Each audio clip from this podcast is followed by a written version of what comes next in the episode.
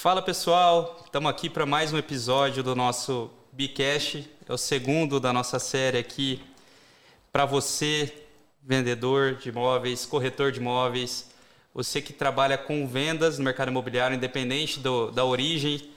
A gente sabe qual, quanto desafia, é, desafiador que é essa profissão. Estamos aqui para tentar produzir um conteúdo de qualidade para você, para você enobrecer suas vendas, conseguir cada vez mais sucesso nessa, nessa sua carreira. E para isso, hoje eu tenho aqui do meu lado o Gabriel Gratival. E aí, pessoal? Cadê minha câmera? Nosso Head de Growth. Tô aprendendo ainda. Nosso Head de Growth lá da Bravo. É, tá aqui comigo tá, em todos os episódios, vai poder contribuir com a conversa. E do outro lado temos o grandiosíssimo Héctor Neto, uma pessoa que eu admiro muito. Obrigado, querido. É um cara que, além de ser um ótimo vendedor, né? É uma ótima pessoa, tem aí muito a, a compartilhar conosco. E melhor que eu, você, né, Etri, explicar um pouquinho da sua, da sua história, sua trajetória, contar pra gente como que você chegou no dia de hoje, Sim. né? É, hoje eu sei que você tem uma expressividade nas redes sociais, tem uma expressividade é, é, na cidade, todo mundo te conhece, todo mundo sabe quem quem é o Ettore. Uhum. É, você tem o seu slogan especial, né? Seu corretor de imóveis. O seu corretor de imóveis. E conta um pouquinho pra gente, cara, como é que foi essa claro. trajetória, como que você construiu esse, esse rito, essa, essa dinâmica toda. Pô, primeiro, obrigado por ter me recebido, obrigado pelo convite, Gabriel, obrigado mesmo por ter lembrado de mim. Já trocou ideia outras vezes e não... Feliz de te rever, verdade, parabéns. Vocês estão fazendo uma coisa diferente. Eu admiro gente quem sai da manada, né, cara? Que tem aquela coragem de botar a cabecinha para fora tomando o risco de tomar uma cacetada na cabeça, igual aqueles brinquedinhos de shopping, sabe? Admiro muito isso. Legal. Muito, muito acho muito legal. Muito legal mesmo. Parabéns. É uma boa definição de empreendedor aí, né? Cara, tem que ser diferente, né, cara? Já tem muita gente fazendo a mesma coisa, né? Admiro isso. Legal mesmo. Cara, eu, putz. é, a gente tava brincando aqui antes, né, que ninguém sonha em ser corretor de imóveis, né?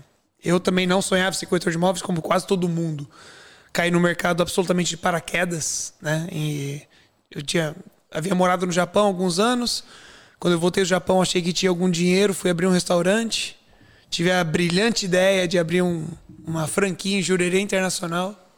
Então saí de uma fábrica de fundição de turbina por quatro anos, trabalhando 14 horas por dia, para abrir um restaurante no calçadão do Open Shopping, com aquele glamour. 22 anos maturidade de um cara de 22 anos. Restaurante, né? Tudo errado. É, é, isso mesmo, você foi abrir um restaurante. Foi, era um, um bistrô de lanches naturais, para ser mais exato. Nossa. Era uma franquia. É... Ah, aquelas puta ideia ruim. Eu, eu até brinco assim, porque é, toda vez que você tem uma ideia, você vai fazer algum projeto e você não vê defeito naquilo, cuidado. Porque nada é perfeito, né? Sim. E na época, com 22 anos e achando que tinha algum dinheiro, eu e minha esposa, a gente achava que ia ser um baita negócio. E quando você não vê defeito e você tá, de certa forma, apaixonado por aquilo, cara, a chance de dar errado é. Aí foi doído. Você começa a, a colocar uma, uma cancela de cavalo, assim, né? Sim. Você só. Cabresto só, ali. É horse, literalmente isso, né? Vamos em frente, vai dar certo, vamos em frente, vai dar certo. E nem É, sempre é assim, né? Nossa, tudo E, e sabe o que é errado. curioso? Que todo mundo fala que a, a, a principal característica do empreendedor é não desistir, né, cara? Mas ninguém vê o que dá errado, né, meu? É que, cara, acho que, putz, é que esse negócio de não desistir tem essa também, mas, por exemplo, é, se eu tivesse percebido que eu tinha feito um movimento errado no negócio e acertado o timing de saída, eu não ia ter sofrido tanto. Por exemplo, é, no meu negócio ali que a gente abriu, eu fiquei com ele um ano e meio, dois anos. Mas a primeira temporada que eu passei ali em Jurerê e depois eu estava na baixa temporada, eu já me liguei que a baixa temporada não ia pagar a alta temporada. O oposto, né? A alta não ia pagar a baixa temporada. Isso, isso, perfeito. Eu- eu- assim, o saldo não ia dar positivo. Eu não tinha ponto de equilíbrio. Poderia ter saído do negócio. Assim, hoje, claro. A Outra- maturidade ajuda. Né? Eu sou ajuda, absolutamente outra pessoa. E quando você está empreendendo com o seu dinheiro que você fez trabalhando, falando de uma construtora, eu era o ajudante do servente do pedreiro. Manja? É, realmente não tinha ninguém abaixo de mim na escala. Isso lá no, lá no Japão. no Japão. E, e com trabalhos bem braçais, bem difíceis. E a gente juntou um dinheirinho. E aí, quando você perde essa grana que você fez com suor e lágrimas, que só você e Deus sabe o que é trabalhar 14 horas por dia numa fundição. Só quem já trabalhou sabe o que é. Não dá para ter ideia do que é. E trabalhar sem folga, né? Porque eu trabalhava de domingo a domingo. Então a gente batia 200 dias sem folga, cento e poucos dias sem folgar um dia.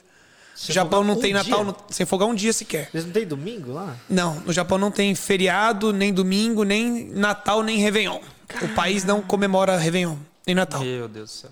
Então é diferente. e só sabe que já morou no Japão, entendeu? Eles então se, não. Eles se reconstruindo de guerra, né? Tem todo um. Cara, tem uma baita história, assim, baita história. Mas lá, como eu trabalhava em trabalhos mais insalubres, Sim. a gente brinca que onde a gente estava era tão ruim que a lei trabalhista não chegava. Entendi. Era tão ruim que não tinha assim. lei trabalhista ali. É tenso.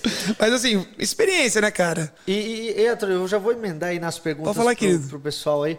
É, mas o que, que você acha que isso te ajudou? Porque acho que ao mesmo tempo, cara, é, é aquela história, né? Tem muito, muitos traumas que vêm para bem, né?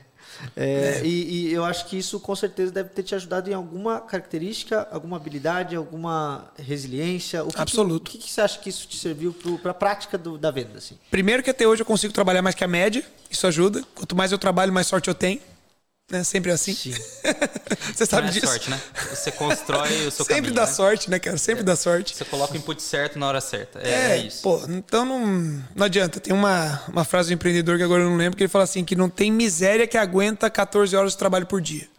Não adianta, velho. Nossa, não, não adianta. Frase. Não tem miséria que aguenta. uma hora o negócio dá certo. Então, assim, o que ajudou muito foi porque, não sei vocês, mas com 17 anos eu tava casando. Eu casei com 17 anos e fui pro Japão com a minha primeira namorada. E sou casado até hoje, tenho 18 anos de casado. Então, como eu casei com 17 anos e cheguei no Japão com 18, é, com 18 anos, com a maturidade que uma pessoa de 18 anos tem, você trabalhar em trabalhos bem insalubres, por longas jornadas, sem folga, dá uma moldada em você por quatro anos, porque não são seis meses. Não são três Você meses, não são um ano. É quatro anos, cara. É, é, assim, é brutal. O emocional deve ser também muito complicado, né? Muito, cara. É que assim, como tudo na vida vai do objetivo que você tem. Então, quando eu e minha esposa nós fomos para lá, a gente tinha o objetivo, ah, vamos juntar X de dinheiros e a gente volta pro Brasil. Era a ideia. Então, lá como você ganhava por hora trabalhada, por isso que eu trabalhava tanto sem folga, Pô, se eu ganho por hora, quanto mais eu trabalho, mais eu ganho, certo? Mais hora, mais hora. então, se eu folgo horas. sábado, já não ganhei o sábado. Se eu folguei domingo, já não ganhei domingo. E como o trabalho era muito ruim, e eu, eu tenho 1,90m de altura e 90 e poucos quilos. Eu sou grande, entre aspas. Para padrão japonês, então, eu sou grande. E os caras me viam e não, ih, põe ele lá, ó. Os pior trampo, né? Não, ele aguenta, ombro largo. Põe é, lá que. 40 quilos, 50 vezes por dia. Cara, nossa, era brabo. Mas assim, isso molda. Isso uhum. só quem já passou por isso sabe o que é. é. E aí depois, quando a gente volta achando que tinha guardado algum dinheiro e em menos de dois anos perde absolutamente tudo que ganhou, porque errou o timing de saída. Sim. E prolongou um pouco mais de dívida. E, e aí emendou um monte de problemas. É, ficamos com dívida ainda, tudo essas coisas, como eu passei isso uh, com 24 anos, eu já tinha morado no Japão, já tinha falido um restaurante, já era corretor de imóvel. Então, foi uma intensidade de vivência. E maturidade vem com intensidade de vivência, e não com horas vividas. Entendeu? Você pega muito cara de 50 anos que é imaturo. Tem razão. Né? Você, eu estava com 24 anos, eu já tinha uma maturidade, que eu já tinha passado por trabalhos muito difíceis, já tinha falido, e só quem já faliu na vida sabe como é que é. Até em inglês eles usam um termo para isso. Então, assim, e falei o meu próprio dinheiro. Eu não tinha plano B. Ah, mamãe, ajuda eu pagar. Ah, mamãe, velho. Ninguém da minha família tem condição financeira. Então, eu, é eu que ajudo eles. Então, não, não ia ter. Isso ajuda. Eu acho que é uma das coisas que mais me moldou foi isso. Porque... Passar por situações difíceis, vamos dizer assim. É. Claro que eu faria tudo diferente hoje, óbvio. Eu acho ridículo esse papinho de faria tudo igual de novo. Então quer dizer que você não aprendeu porra nenhuma, né? Sim. Mas é óbvio que eu faria tudo diferente. Mas é que, é que na verdade Mas, tem uma. É. Desculpa. É, tem uma frase que eu gosto do Lincoln, que ele fala, cara, a gente, nas mesmas circunstâncias, a gente faria a mesma coisa. Então, às vezes você. Assim, com a maturidade da época, é... a cabeça da época, óbvio. Eu, sem dúvida, tipo sem assim, dúvida. Você não tinha essa capacidade de decisão, né? Ah, não. não. Meu Deus do céu. É claro, todos os perrengues, as, as coisas você passa atrás de onde você está hoje, né? Sim. Com certeza. Não, é, assim, até o Jorge Paulo Leman fala, né? Que geralmente as pessoas veem a matéria da revista, mas não veem o que, o que, que precisou para chegar àquela matéria da revista. É a ponta do iceberg, né? Não tem aquele memezinho lá? Tudo, Tem, um- tem um exemplo que eu acho muito tudo, legal, cara, que eu aprendi recente, que assim, as pessoas veem a foto, não veem o filme. Aham. O legal é o filme, entendeu? A foto, puta, velho, a foto pode ser moldada tão facilmente. Mas o filme que fez é, não, é, é- é diferente. Eu gosto muito dessa ideia, porque o filme ele mostra a jornada, né? Mas dessa, dessa, desses ensinamentos todos, dessa dificuldade que você passou, é, o que, que você acha que é, cresceu no Ettore? Assim? O que, que você acha que fez diferença depois de tanto E o que reflete hoje, né? assim? É. Cara, uma das coisas assim, que me fez bastante diferença como maturidade foi de entender que eu preciso trabalhar por vias intelectuais e não braçais. Isso eu aprendi no segundo ano que eu tava no Japão. Puta, que legal, velho. Isso eu me liguei ali e falei, cara, eu tô fazendo um trabalho de macaco adestrado que. Macaco adestrado mesmo. Pegar um macaquinho adestrado e fazer a mesma coisa. É... Não é pra mim. Eu preciso trabalhar. Pô, eu, gosto de ler. Eu tomei leite quando criança, né? Tenho um cérebro, um tamanho normal. Não, não sou burro. Porra, não é possível, né? Isso me ajudou muito. Então hoje eu tenho que trabalhar muito mais com inteligência e estratégia do que com horas de trabalho. Tá? Você diria que. é, Acho que é dizer trabalho assim, inteligente, né? Por isso que eu falei 14 horas de trabalho, tá? mas é trabalho inteligente, não é repetitivo e fazendo a mesma coisa, né? Porque senão, se fosse assim, é, taxista não ia ser taxista, tá na Fórmula 1, por causa de horas dirigidas. Né? Mas não, não tem a ver uma coisa com a outra. Mas o, você acha que, para tentar resumir isso em um conceito, seria. é, é, você adquiriu criticismo? Você começou a ser mais crítico com o seu tempo por tanta dificuldade que você passou, naquelas 14 horas diárias que você ficava ali, falava assim, meu, eu não posso continuar fazendo isso no futuro. Não é possível que eu, eu um ser pensante, Sim. uma pessoa que, que, assim, nasceu igual muita gente, Sim, né? vou ter que ficar aqui me ferrando. É, você acha que foi uma característica que é, te enalteceu naquela época? Criticismo, né? Cara, provavelmente sim. Provavelmente sim. É que é, é que é duro, né? Porque é de, eu, tô, eu tô te ouvindo, eu tô tentando pegar aqui alguma coisa que é difícil dar um. Falar que é uma coisa só.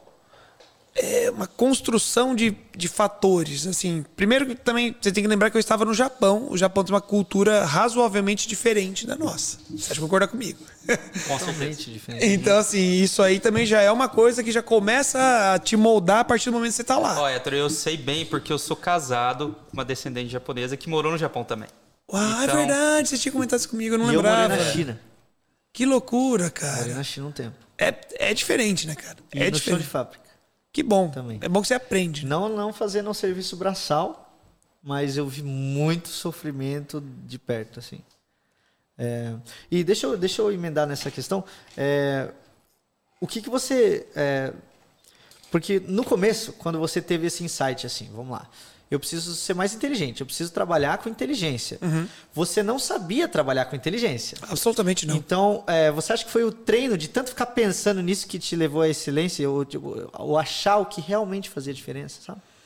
Não, cara, não foi. Porque se fosse, eu não teria aberto o restaurante falido. Aham. Entendeu? Acho que você não aprende no primeiro insight. Eu, pelo menos, né? Vou falar de mim. É, Aí depois de ter o restaurante. E, cara, falar pra você, eu, eu vi isso aí um dia que eu falei, meu, é muito verdade, cara. É mais fácil administrar um hospital que um restaurante. Sem brincadeira. é complicado, cara. Porque você não tem margens tão altas, você tem alimentos perecíveis. Você tem N situações que é uma coisa São assim. muitas variáveis. né? Cara, é chato. Então, assim, é, eu jamais admiro muito quem tem restaurantes. É porque eu sei quanto é difícil.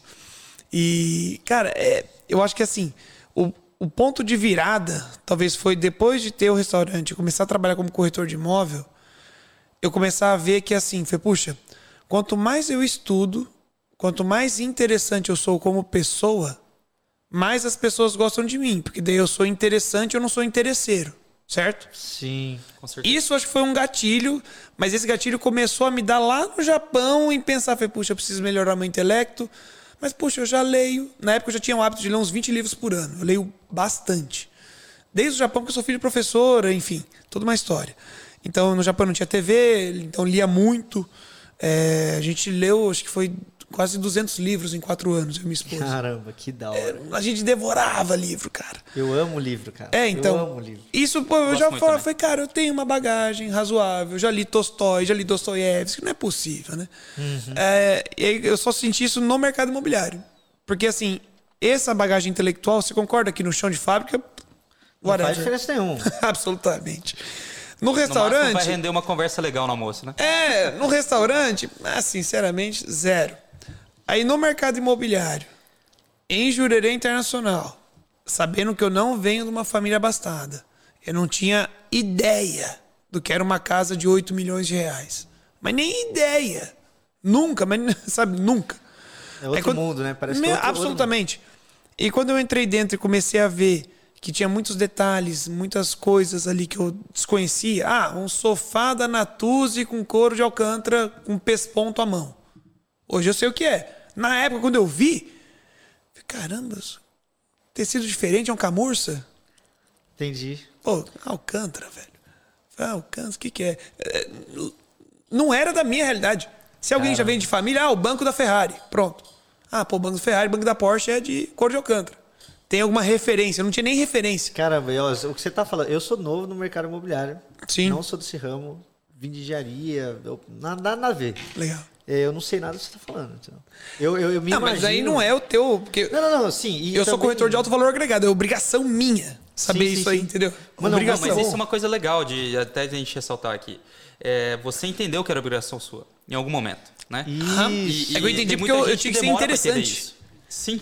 Falei, E, pô, e eu acredito, eu tenho certeza que muita gente que tá vendo a gente agora tá falando, cara, é isso. Ou, né, Ah, vai ter insight. É. Deus abençoe, né? Putz, é, Tomara que sim, é a ideia, bom, é a ideia. Essa é ideia.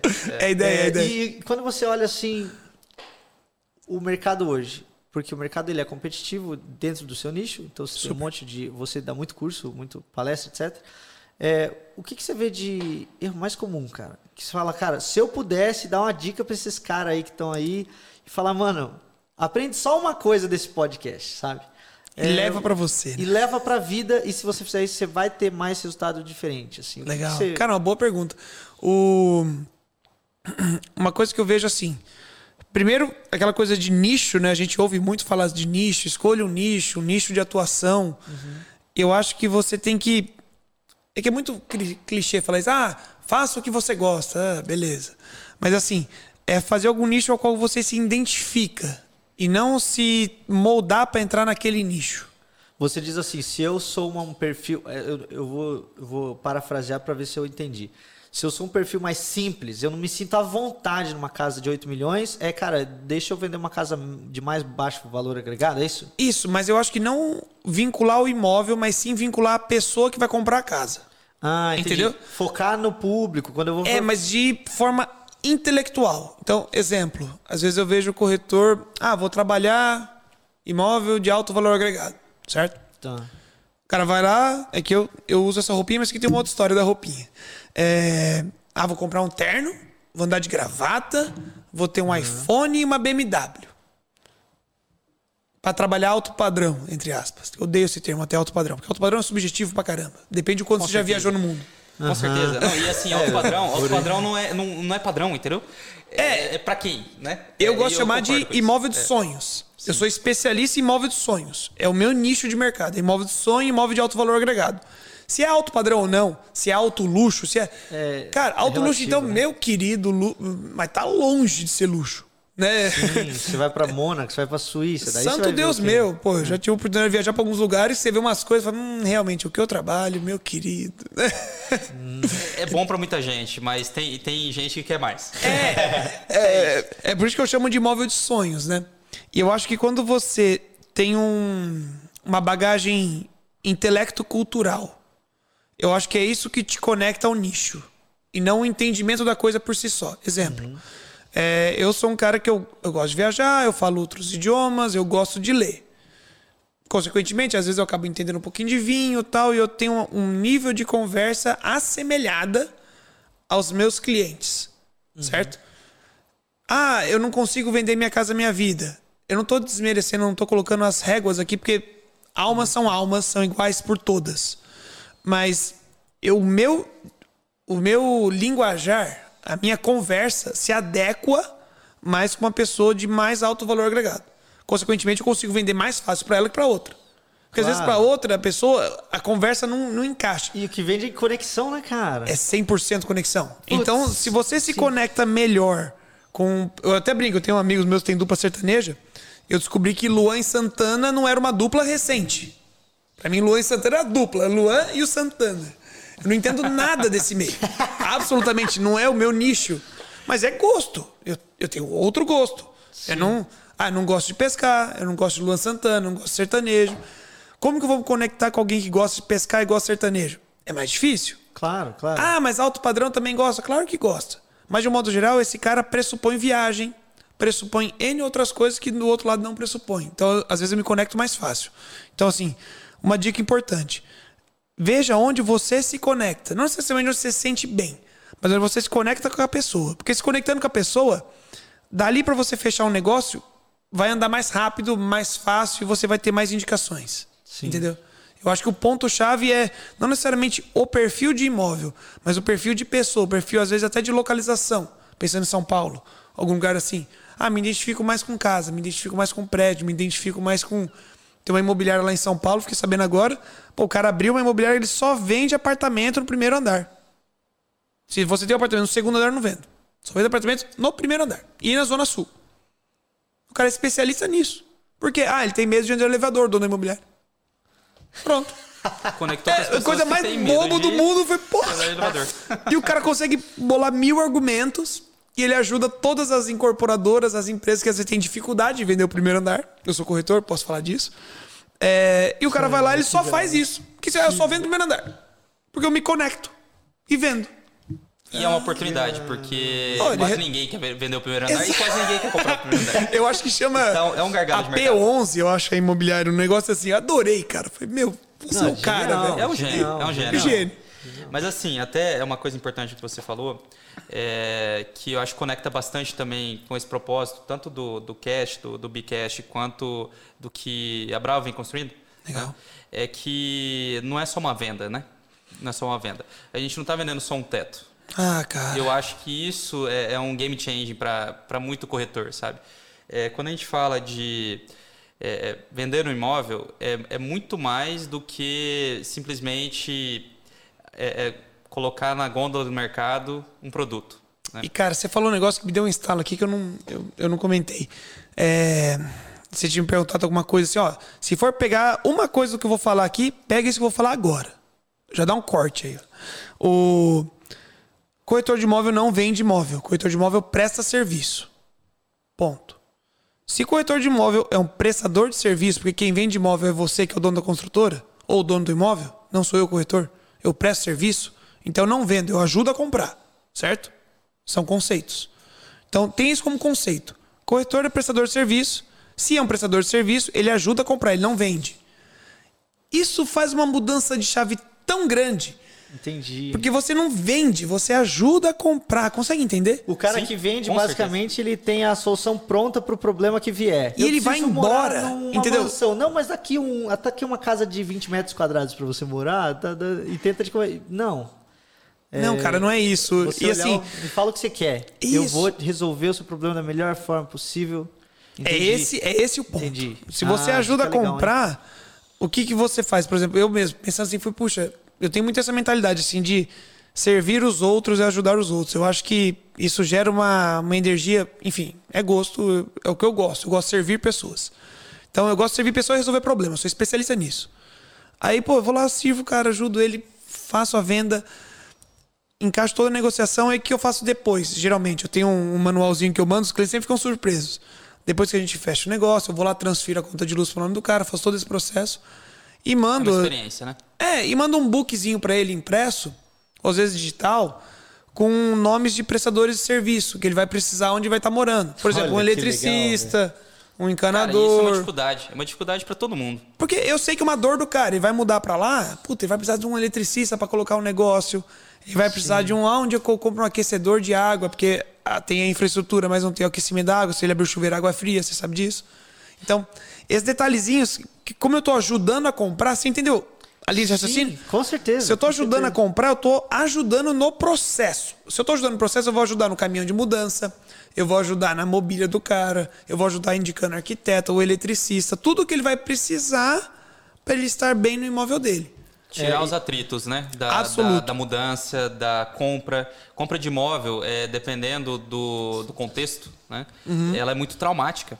Porque demora-se muito tempo. Né? É, às vezes precisa de um financiamento, se precisa de é, algum tipo de interveniente quitante ali, no caso, muitas vezes é o banco. E o cliente nunca fez isso na vida, né? Exato. E muitas vezes ele não sabe os caminhos, né? Absoluto. Então, isso, isso é um papel muito importante, né? É, de prestação de serviço. Claro. Eu acho que é muito legal o que você falou, eu achei muito, muito bacana mesmo, porque eu acho que essa é a diferença do que a gente quer trazer, né? De, de novidade para o pessoal que está assistindo hoje. É, né? Por isso que eu até aceitei de pronto vir aqui. Porque eu falei pra você, cara, se é pra ajudar o mercado a crescer e melhorar e disseminar um pouquinho de ideia, um pouquinho de cagada que eu já fiz e ajudar alguém, cara, quando a maré sobe, os barcos sobem juntos, entendeu? Eu sei que Sim. você pensa assim, que a gente já conversou sobre isso. É. É, com certeza. Acho que é, é, esse é o lado bacana também é, é, de você ter aceitado o convite, né? Pô, que ordens. acho que o, o novo, o novo mercado, o novo mercado imobiliário, ele está aberto a crescer é, é, quem está do lado também. Porque assim você se desafia mais, você tem novos horizontes, novas possibilidades, e assim todo mundo cresce. Né? Sim. E quando você fica ali e tal, tentando esconder informação, você fica num universo que não é disseminado. É muito mais difícil né? você conseguir conscientizar massas. E quando você começa a disseminar a informação, a a conscientização eleva todo mundo e eleva você em conjunto. Cara, né? conhecimento bom é conhecimento compartilhado. Com certeza, com certeza. Muito legal. É, e assim, é, uma coisa legal que eu, que eu vejo no seu trabalho também, é que você comentou um pouco agora há pouco, é, você se tornou especialista em várias coisas, né? E acho que para compilar tudo, é, foi um especialista em entregar experiência. Justo. E de tudo que você contou hoje para nós, né? é, da, da temporada no Japão, dos desafios depois de empreender e não dar certo, né? É, onde você teve esse gatilho? Onde foi você falou assim, meu, o que eu faço não é vender imóvel, não é ser porteiro de imóvel, né? Pegar, demorou, hein? ser motoboy, levar a chave para abrir, abrir a chave. Isso aí é para gravar. né? Acho, acho que muita gente vai até me criticar depois. Mas é, é, tem corretor que acha que é esse o papel dele, né? Pegar a chave na imobiliária, levar para o cliente abrir, ó, esse daqui é o imóvel. Não é exatamente isso, sabe? Absolutamente não. É, na verdade, assim, isso, isso é, pode ser uma parte da experiência. Sim. Mas talvez seja o 1%, é o início, né? É, onde que te deu esse gatilhão? Você falou assim, meu, é muito mais do que isso. É muito mais do que eu só abrir a porta do imóvel. Cara, quando eu comecei como corretor, 2010, mais ou menos, é, eu era novo no mercado e eu estava em Jurema Internacional, aqueles imóveis diferentes. E eu ia muito com outros corretores em visita, porque outros corretores às vezes não falavam inglês tão fluente, lá tinha muito gringo. Eu tenho domínio do idioma, então eu ia e ajudava ele nas vendas, toda uma história. Mas, a grosso modo, basicamente eu ia com esses corretores e fui aprendendo sobre o mercado. Quando eu vim de Floripa para Maringá, para ter minha filha aqui, eu trabalhei oito anos na construtora Ayoshi. Sabe disso? E lá na construtora Ayoshi tinha um showroom, um escritório bonito, apartamentos decorados, aquela coisa toda. E eu reparei que às vezes o cliente que entrava no decorado, ele, ele não queria às vezes me ouvir. Ele queria vivenciar, sentir. E é a hora que eu fico quieto. Entende? É, eu não lembro exatamente aonde foi, mas eu lembro que eu comecei a reparar assim. Acho que foi estudando PNL na época, eu estava estudando sobre programação neurolinguística. Aí, rapport, nananã, N searas que eu comecei a estudar. E aí eu reparei, falei, nossa, cara, o cara tá achando isso, ele tá achando aquilo. Então eu só falava para intervir em algo que eu iria acrescentar ao cliente, baseado numa conversa post- anterior que eu tive. Então, por exemplo, o cara chegava lá na Yoshi, eu sempre puxava ele pro café primeiro. Se ele não queria café, eu mesmo pegava, tomava um para mim. Só para conversar com ele e entender se ele tem filho, não. Se ele vai morar, não. Se ele. qual é a Tentar pressa dele. Pescar as necessidades, né? Isso, porque daí quando eu estivesse dentro do apartamento, dentro do decorado ou numa visita, eu não vou ser corretor óbvio, que eu brinco que aquele cara que entra na sala fala, aqui é a sala. Aí o cara olha a varanda, aqui é a varanda. Pô, estou vendo que é a varanda. Você sabe do que eu tô falando. Sim, sim. É, isso é horrível. Então, assim, o corretor óbvio, né? Então, tentava não ser isso. Então, eu ficava quieto e observando o cliente, deixava ele sempre na frente, olhando o olho, postura, linguagem corporal, via qual era o timing que ele dava em cada ambiente. Dependendo do tempo que ele dava, eu abordava, levantando uma informação que seria vantajosa para ele. Exemplo: o cara tem filho E eu conversei com ele, tinha falado que no restaurante aberto em Maringá, ele falou que adorava fazer é, risoto. E ele viu a varanda lá, falei, cara, essa varanda tinha um ponto a gás aqui no meio, pra você colocar um cooktop aqui, de tal forma que você consegue cozinhar olhando todo mundo. Então você consegue fazer um risoto, porque eu faço risoto, eu sei que demora pra caramba. E você não fica isolado na cozinha fazendo, você fica aqui fazendo risoto, tomando vinho e conversando com todo mundo. Seria legal para você? Óbvio que seria. Ele gosta de fazer risoto. Entendeu? É essa. E sabe que eu, eu fui gestor de vendas. Legal. Dei muito treinamento de vendas para uma outra área. É... Primeiro treinamento que eu falava, cara, a gente media quanto tempo o vendedor falava e quanto tempo o cliente falava. O cliente falava 10% da venda no começo de um cara inexperiente, né? E com o passar da evolução, o cara ia deixando o cliente falar mais. Até o momento que ele falava, tipo, 30, 20% da venda. Uma venda E geralmente só perguntas, né? Totalmente. Daí você vai incisivo o ali. cara nem sente, sabe? É, isso é uma, acho que uma outra dica É porque que você tá ajudando a, a comprar. Porque se eu tô genuinamente ajudando a comprar, genuíno mesmo, genuíno, automaticamente eu vou levar ele por esse lado e eu vou ter menos atrito. E, consequentemente, tendo menos atrito, a hora que eu chegar próximo no fechamento de negócio, eu vou ter comigo uma condição de compra e não uma proposta. Propostas pressupõem desconto. Certo? Com certeza. Condição de compra não pressupõe desconto. E se eu levei ele pelo caminho, ajudando e servindo, eu vou ter desenhado já a condição de compra. Isso para mim gera menos atrito no fechamento. Entendeu? Então, Eu consigo, por exemplo, eu particularmente tenho um índice de fechamento alto por conta disso. Não é porque eu sou melhor que ninguém, porque eu sirvo ajudando a comprar e no caminho eu construo uma condição de compra. Isso ajuda muito. Legal. Muito legal. muito legal. Fenomenal, fenomenal. É, é um, é um, um detalhezinho que. É, é aquela coisa, né? O Pequeno Príncipe, né? Eu adoro essa frase que é o essencial é invisível aos olhos.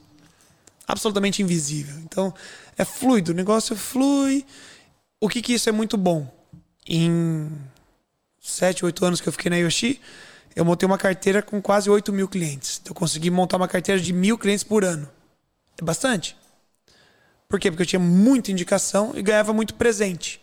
Lá na Yoshita, a pessoa brincava comigo. O Sérgio Langer, lá que tem podcast também, fiz um podcast com ele. Falei, pô, mas você é o cara que mais ganha presente aqui. Porque eu ganhava tudo. Assim, ah, caneta Montblanc tenho quatro que eu ganhei de cliente. Ah, vinho, champanhe Dom Perigon de mais de 1.500 reais, já ganhei vários. Ah, N coisas. Por quê? Porque eu gerei uma experiência tão legal pro cara que daí o cara, hora que ele chegou lá no final, falou, puxa, eu ajudei ele no eletricista. Até o cara falou, foi, porra, Héctor, deu um problema aqui no vaso, você tinha lá o contato do cara, em vez de você mandar o contato pra mim, você ligou pro cara e falou pro cara vir me ajudar aqui. E o cara apareceu e tal. Falei, Pelo amor, cara. É isso aquele aí não- negócio do Isso over... não tem preço, né? É aquele negócio do over delivery, né? É... Mas tem coisa que é muito mais. bonita em palavra, mas ninguém põe em prática, entendeu? Ou Entendi. quando põe em prática, põe de forma mecânica. Esse é, o problema. E uma coisa legal que você falou agora há pouco, que eu acho que pouca gente, pouco corretor dá valor, né? É, você falou dos presentes, né? Do, do- da carteira de clientes que você criou. Ou é o mais importante. E assim. É o meu patrimônio, minha carteira de cliente. Exato. E assim, é, é- é recorrência, sabe? É, o, o poder da recorrência no mercado imobiliário, as pessoas às vezes não, não, não dão valor porque acham que é uma compra grandiosa, né? Geralmente se A maior da envolve- vida. Com certeza. E as pessoas falam assim, não, essa pessoa nunca mais vai comprar imóvel. Aí que se engana, né? A gente não Sim. sabe o dia de amanhã. E Não, e- outra, e, não é só essa né? pessoa comprar imóvel. Tem outro lado muito legal, que é a indicação. A gente já teve, é, 3D, contando um pouco do nosso lado aqui, Claro. a gente já teve um lead, né, que a gente achou lá no Google, né? O cara entrou lá, cadastrou, conversou com a gente e comprou. Comprou um apartamento nosso. Deu dois dias depois, ele indicou um amigo. Esse amigo comprou cinco, Porra. uma porrada só. E ele pagou em três vezes. Nossa, o CAC disso aí foi menos 85, né? Assim, isso não tem valor, entendeu? É, é, assim, é, são coisas que a gente precisa, precisa ficar ligado. Nossa, né? demais, Porque é, às vezes uma indicação resolve talvez o seu mês, talvez o, o seu trimestre, né? Você encurta a jornada, né, com indicação, né? Com certeza. Eu vejo porque lá na, na, na construtora mesmo, eu fui campeão de vendas seis anos consecutivos. E no, acho que foi no segundo ano, acho que eu devo ter sido campeão. Dali pra frente eu nunca mais trabalhei com lead. Porque eu não queria mais lead. Até não gosto muito desse termo lead, mas vamos usar o termo. porque são pessoas. Mas é. Eu falei, cara, esquece, não manda mais lead pra mim, não. Eu vou trabalhar só quem eu já conheço. Cara. Porque daí eu começava a fazer assim, cada um que eu conversava, eu pedia cinco nomes. Dos cinco nomes, ele não me dava cinco, ele me dava um. Então por isso que eu pedia cinco. Ou três. Você pedia se um só, ele não ia dar nenhum. Ele não ia dar nenhum, a vida é assim. Ah, muito então, bom, assim, muito eu falei, bom. cara, É me dá legal. uns cinco nomes aí de amigos seus, claro. Mas essa indicação eu pedia depois dessa jornada construída, entendeu? Ou seja, over delivery, eu entreguei pra caramba, eu entreguei a mais do que o cara esperava. O cara tá puta, NPS, que é o é o termo que a gente Isso. ouve hoje, né? É a satisfação do cara lá em cima, daí sim você abordava. ok, Não, óbvio. até, até uma coisa bem, bem legal, só, só para ressaltar Claro. aqui, é que assim, é, esse negócio do, do over-delivering né, e tudo mais, Uhum. é, é tão valioso, é tão potente, né, que assim, é, é, a gente não pode simplesmente ignorar o, o- a causa e efeito disso. Né? É, e isso com certeza, isso que você acabou de falar, que não queria mais gente nova, só queria trabalhar com a própria base, é, é um insight que acho que pouca gente deve pensar, sabe? Porra, É, geralmente eu falo assim, isso, parece na até nova- meio. é, assim, até, até na nova, na nova geração de corretores que a gente, a gente tem, é, vamos dizer, tido contato em diversas esferas, Uhum. é, o pessoal tem a mania agora de sentar e esperar o lead da internet, né? Ah, Que você falou, né? não, é bom nem falar que é lead. O melhor porque lead é sempre o pessoas. próximo. Isso. Então, assim, Ah, muito boa. é, Isso é uma bosta. Mas tudo Então, bem. acho que assim, talvez é mais uma grande lição da live aqui, né? É mais uma grande lição da live hoje. Que assim, é, a, a, a sua marca, a- a- o contexto que você criou no seu entorno é o que te trouxe muito sucesso, né? É, a sua carteira de clientes não foi construída só pegando o próximo. Ah, Você, na Muito pelo contrário, né? aque- Eu pare- aquele que te deu a oportunidade. sim. né? Então, acho que isso. Meu isso foco é muito naquele bacana. cara, né? Por isso que veio essa ideia do seu corretor de imóveis. Porque como eu tentava, através de conhecimento, ser interessante para o cliente, então um exemplo bobinho, que às vezes talvez possa ajudar quem está ouvindo. Lembra que eu falei que eu trabalhava numa consultora, né? E os contratos de construtora geralmente eles são corrigidos por um indexador, sendo o CUB ou INCC, no caso era o INCC, né? Que corrige o contrato. Índice Nacional do Custo da Construção, que é medido com base em sete capitais. A média histórica, agora a pandemia oscilou tudo, mas era 4%, 5%, você sabe disso, é do ramo. É, mas eu vejo que não era todo mundo que explicava. Então, para o meu cliente, depois que eu atendia ele, eu sabia que ele não ia ver só o imóvel comigo. Não sou ingênuo. Posso até parecer meio tonto, mas não sou. E aí eu sabia que ele ia sair dali e ele ia numa outra consultora. Tinha certeza. E outros lugares também. Eu sempre falava para esse cliente, olha, esse imóvel aqui que você viu, tal, é tanto valor, o fluxo de caixa é mais ou menos esse. O que seria uma condição de pagamento legal para você? Uma entrada, tá? Não, tô vendo. Na- Natural, jornada imobiliária. Né? Você não vende imóvel uma semana. Coitado do cara que acha isso. E a venda demora. E eu falava para ele, olha, como eu sei que você vai sair daqui e você vai numa outra construtora, em outros lugares, eu preciso te falar um negócio que vai impactar o teu bolso. É importante que você saiba. Esse apartamento custou um milhão. Ele vai demorar quatro anos para ficar pronto. E esse um milhão ele vai corrigir pelo menos 20%. Então, de um milhão, ele vai terminar em um milhão e duzentos. Isso vai corrigir comigo em qualquer outra construtora, porque é o indexador que está no contrato. E você sabe que as construtoras mexem em qualquer coisa no contrato, menos o indexador. Porque você não é louco vender um negócio sem indexador, em longo prazo. Concorda? Sim. Eu falava isso pra ele. Falava, é, o que, que é isso? O cara não sabe o que é nem indexador. Eu explicava. Falava, olha, é assim, assado. O INCC é a média de sete capitais. Tem o CUB, que é o custo unitário básico. Ele é regional, medido pelo noroeste do Paraná. Dava essa aulinha pro cara escrever no papel. Entende isso, que é bem importante pra você. Eu pegava e falava, puxa, posso levar esse rabisco? Os caras sempre levavam. Até uma vez o gestor falou pra mim, pô, cara, você tá fazendo um monte de rabiscos, os clientes indo embora. Eu falei, deixa, deixa que é importante. E eu falava pro cara, olha, quando você tá estiver numa outra construtora, depois que o cara te mostrar tudo, pergunta pra ele qual é o indexador do contrato dele, por que esse indexador e como ele atua no valor da parcela e do saldo devedor. Se ele não souber, você liga pra mim, que sou o seu corretor de imóveis. Põe no Viva Voz e eu explico. E, e olha Fiz vários legal. inimigos. E- Então, então, então Mas só- ganhei altos clientes. Eu acho que tentando traduzir. Mas isso é conhecimento, mais- entendeu? Sim, tentando tra- traduzir para uma visão mais pragmática que você- do que você falou, né? De experiência, de Sim. ajudar o cara.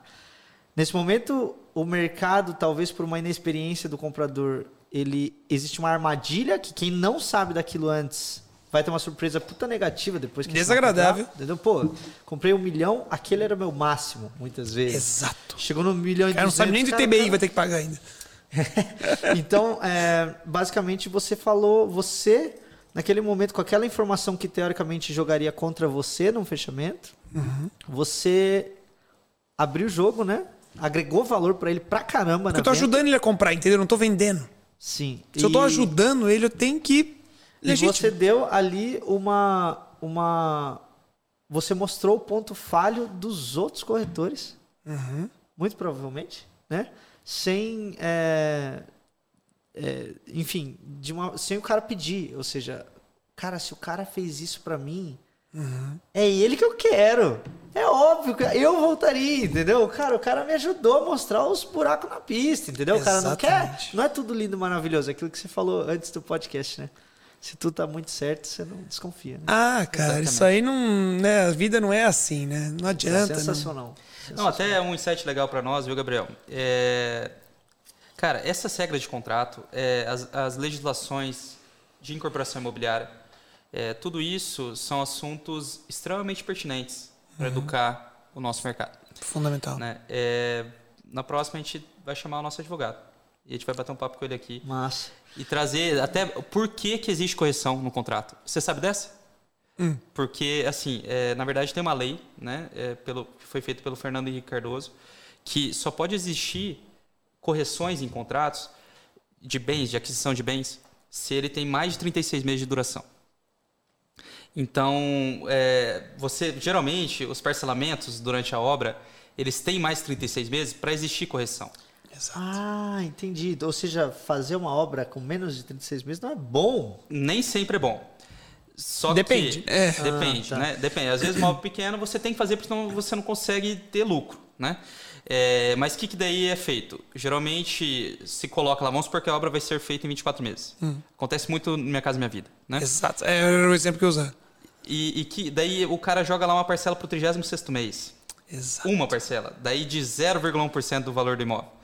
Que na verdade o incorporador está pensando assim, ó, Uma questão beleza, contratual. Eu, eu cumpri com a lei, né? Cumpri com a lei.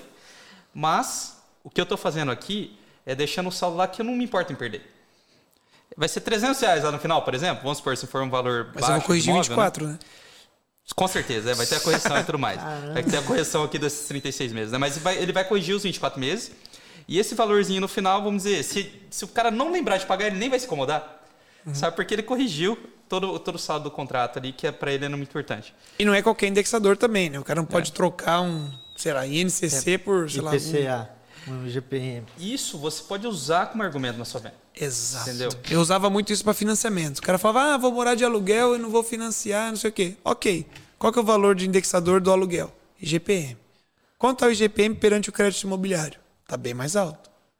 O outro vai subir, esse seu vai cair, e o que você está investindo é seu, o outro vai para um bolso que não é seu.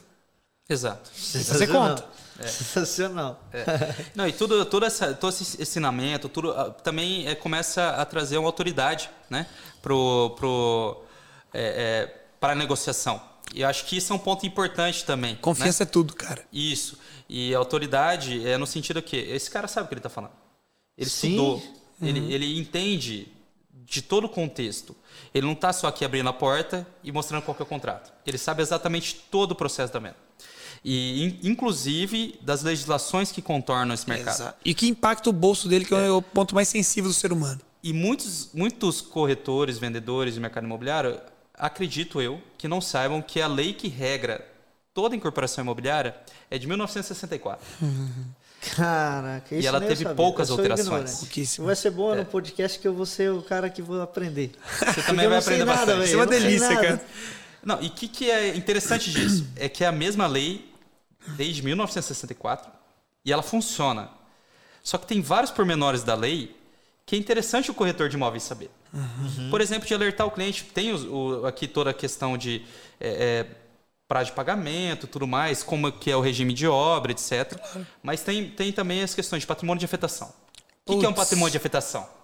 Eu né? não sei, Isso eu acho eu que vai ser sei, objeto. eu não sei, Bicho, galera. não, Pede sou- janta pra gente aí que vai dar conversa, hein, A velho? gente, é, eu acho, acho que a gente vai ter que pedir uma, um, pedir aí, um, sei lá, um, um- vamos fazer um pedir pro iFood fazer também. Não, eu já quero- eu já quero- Patrocina nós aí, joga o QR Eu já quero aquele negócio lá que chega coisa, chega pizza. Ah, é, eu quero a parte Tipo, boa, né? entrar nesse papo patrimônio de afetação, aí é uma Não. delícia. Aí eu, puta, nada de braçada. Acho que vai ter que ficar pra outro, viu, Hétero? Porque eu também tô com compromisso daqui a pouquinho. Mas Ai, eu não quero arrumar briga com a esposa. Ela é japonesa. Vixe, é braba. E a minha também tem um metro e meio, putz. Não, então, e o É problema é errar o horário ali, o tenso. negócio é complicado. Só que entrando nessa seara toda, que acho que vai ser legal a gente marcar um podcast só para falar disso, é, você começa a entender é, é, o porquê que existe o contrato daquela forma. Existe uma lei de distratos no mercado imobiliário, que ela existe por um motivo. Sim, e é recente. E é recente, é recente. A lei é recente e ela foi re- re- reescrita recentemente Sim. também.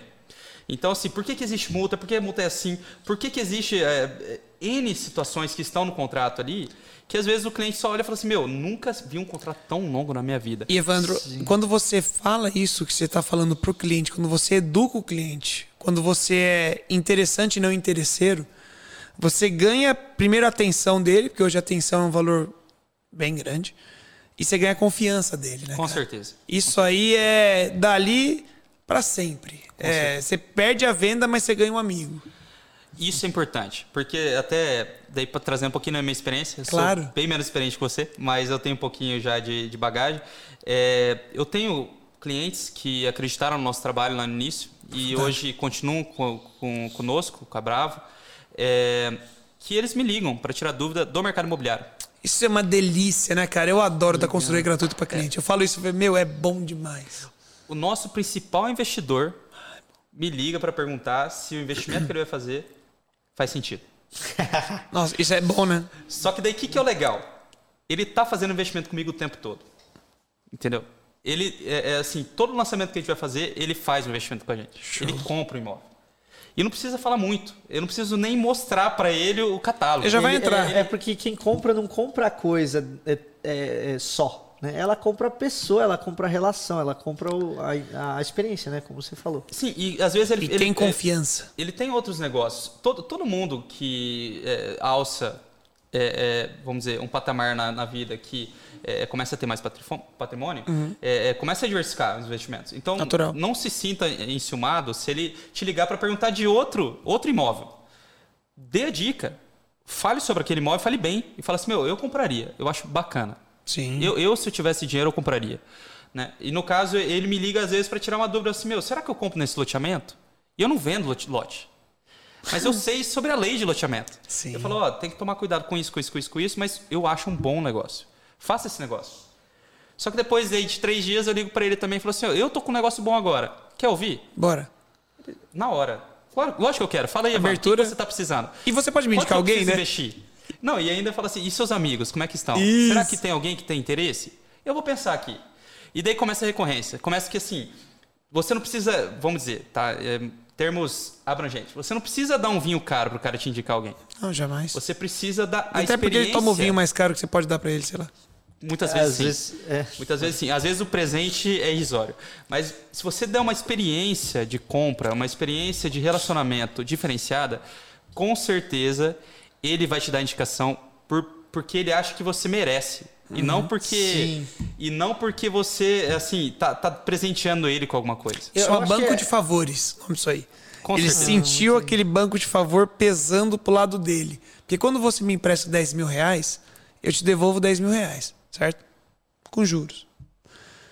Se eu te ajudo, a gente tá saindo daqui, o pneu do teu carro furou, o outro furou também, tá com o carro parado, eu pego você, te levo no teu compromisso, volto, troco o pneu do teu carro, ajudo aqui, te dá uma força, devolvo o carro na tua casa, fica tudo certo. Quanto custa? Banco de favores. Entendeu? Então, e isso vale muito mais que 10 mil reais. 20, 40, sei lá. Qualquer preço. E toda vez que você gera conhecimento uma pessoa, ajuda ele em algum ponto, isso fica marcado. Um banco de favor. Que você pode ativar aquilo quando você quiser. Sim. Isso é bom. Excelente, excelente. Cara, muito show, muito show. Fantástico, fantástico. O bate-papo foi muito legal. Acho que dessa, dessa primeira é, experiência e que a gente teve com o Ettore, a gente já tem certeza que vai precisar de outras. Ô, meu, é só chamar que eu venho, tá? Sou facinho, facinho. E desse segundo Bcash, eu acho que já tenho, vou dar um spoiler que vai com certeza ser um sucesso. Né? Eu Muito também legal. acho. Muito massa. Deus abençoe. cara. Também pra ajudar. É isso aí. Ô, ô, Evandro, posso só dar um recadinho Claro, pro pessoal? claro, vai lá. Eu queria aproveitar, pessoal, para falar para vocês primeiro. é, interajam com a gente nos comentários. é, como a gente está começando, a gente vai responder todo mundo, né? Então, sugiram. é, é, a gente pede para que vocês sugiram ter. É, sugiram, tá certo? Falar Tá assim? certo. É, que vocês Temas. sugirem, sugiram temas para nós, né? É, e pessoas para a gente trazer aqui. Ah, e, enfim, é, compartilhem com a gente a dificuldade que vocês têm. É só sabendo a dificuldade de vocês que a gente consegue trazer gente para resolver a dificuldade de vocês. Isso é interessante, né? E, e agregar, né? Com certeza. E tomara que seja proveitoso, né? O, o de hoje e que tenha muitos outros. É, e a gente também agradece não só é, quem está assistindo, mas é, também quem a, indicação para nós agora também é importante, né? Então, se você puder assistir e indicar, passar para algum amigo, algum Oh, colega, é, vai ser muito importante aí para o desenvolvimento aqui desse canal. É, então, se você aproveitou alguma coisa desse podcast, né? Se o Ettore conseguiu, se a gente conseguiu de alguma forma agregar para vocês, por favor. É, como é que é? Eu nem sei direito. Curtam, compartilhem. Exatamente. Se E se inscreve inscreva. no canal, E aperta o ative, no- ativa notificações e compartilhe nas suas redes sociais e marca lá. Ettore, qual que é o seu Instagram? Fala aí para nós. Né? Não podia ser outro. É Torineto, o seu corretor de imóveis. Ettore Neto, o seu corretor de imóveis, a Bravo Engenharia ou é, Empreendimentos, Bravo Empreendimentos Bravo Empreendimentos. e Bi, né? Bi Be brave. é de Bravo Empreendimentos e ao mesmo tempo é de ser mais que ter, Muito bom. tá? É, inclusive, gente, só, só o último o último detalhezinho aqui do podcast. O, o Bi, ele embaixo tem uma linha que é para trazer um- é, uma expressão de sorriso, né? Que a nossa marca está sorrindo para o mercado e está ten- tentando trazer harmonia. A. Amazon, a Amazon copiou a gente, né? Isso daí. É, é exatamente isso. E, no- e em cima, né, é, é, é, é- é um chapeuzinho que é para imitar um teto. Né, para tentar trazer a ideia de um teto. Só que, obviamente, é um teto embaixo de ser. Então não é só mais um teto. Nossa, vê E sorrindo. não é uma E sorrindo ainda. Muito bom. então, isso é literalmente o propósito da, do BI, né, da linha BI. É trazer experiências. É você poder ser quem você realmente quer no seu imóvel. É você ser mais do que ter. Né? Eu acho que isso está muito vigente hoje na nossa, na nossa existência. Né? Você geralmente gasta uma grana legal para comprar um hambúrguer. Né? E nem sempre você está pensando em economizar para ter o imóvel mais aquela, aquela casa de 500 metros quadrados e tal. Você quer o teu imóvel. E com as facilidades que a gente oferece nessa linha, com certeza esse imóvel é adequado para todo mundo ou quase todo mundo. E vão né? se surpreender, tenho certeza. Com certeza. E o Ettore Neto, seu corretor de imóveis, né, é, aprovou. né, Double, double check. e, e com certeza a gente, a gente vai ter muitas experiências legais para trazer para vocês, também do contexto aí dos nossos empreendimentos. É, para finalizar, Ettore, eu queria que você, é, enfim, falasse, desse o último recado pessoal, Uhum. né? É, se você quiser dar uma dica, se você quiser dar um conselho, ou fica à vontade, acho que é um tempo que você tem aí para você fazer o seu Obrigado, querido. merchan. Ah, que isso. Primeiro, obrigado vocês pelo convite. Muito obrigado mesmo. Tô até meio com a voz meio estranha aqui, mas tudo bem, tudo bem. É... É, é Cara- de, é- é de tanto influenciar pessoas. Nossa, mas falem. Cara, parabéns pela iniciativa. Eu já te falei isso, sabe que eu admiro vocês. Acho muito, muito legal mesmo, assim.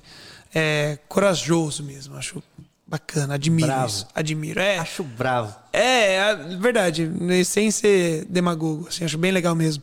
É, como quem está ouvindo a gente, provavelmente é o pessoal do mercado imobiliário. Eu, sendo corretor há alguns anos, eu posso falar de corretor para corretor. Então, assim, busque ajudar o máximo de pessoas possível. Consequentemente, isso volta para você. Eu ouço isso de ah, muitos clientes meus, assim, que eu considero muito bem sucedidos. E muitos deles sempre falam isso, dessa energia positiva. Então, assim, você que é corretor de imóvel, cara, você não vende imóvel. Você ajuda a pessoa a comprar. Tem isso na cabeça e tente ajudar ele surpreendendo, ou como você comentou muito bem, é, superando as expectativas que ele tem e ajudando ele em todo o processo, em pontos que atinjam não só o bolso dele, mas que principalmente atinjam a família dele e que gere menos atrito. O mercado imobiliário está precisando disso. Menos atrito no processo e mais pessoas com vontade de servir e ajudar os outros. Acho que esse muito é o legal, muito legal. Sensacional. Show de bola. Encerramos aqui então com chave de ouro, né, Gabriel? Chave de ouro.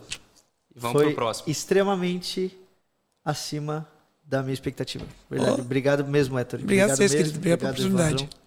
Muito massa, muito legal. E Pessoal- obrigado também aí pela, pela, pela chancela de, de qualidade. Fiquei bem feliz. Com certeza, pô, sabe disso. E, Vamos. pessoal, acho que a gente nem sabe encerrar, né? A gente Não, nem é. sabe encerrar, então agradecer você pelo seu tempo, obrigado. E a gente volta. é, tentaremos, uma vez por semana, estar aqui postando mais conteúdo para vocês. E é isso aí. Muito obrigado. Valeu. Parabéns. Valeu. Até mais.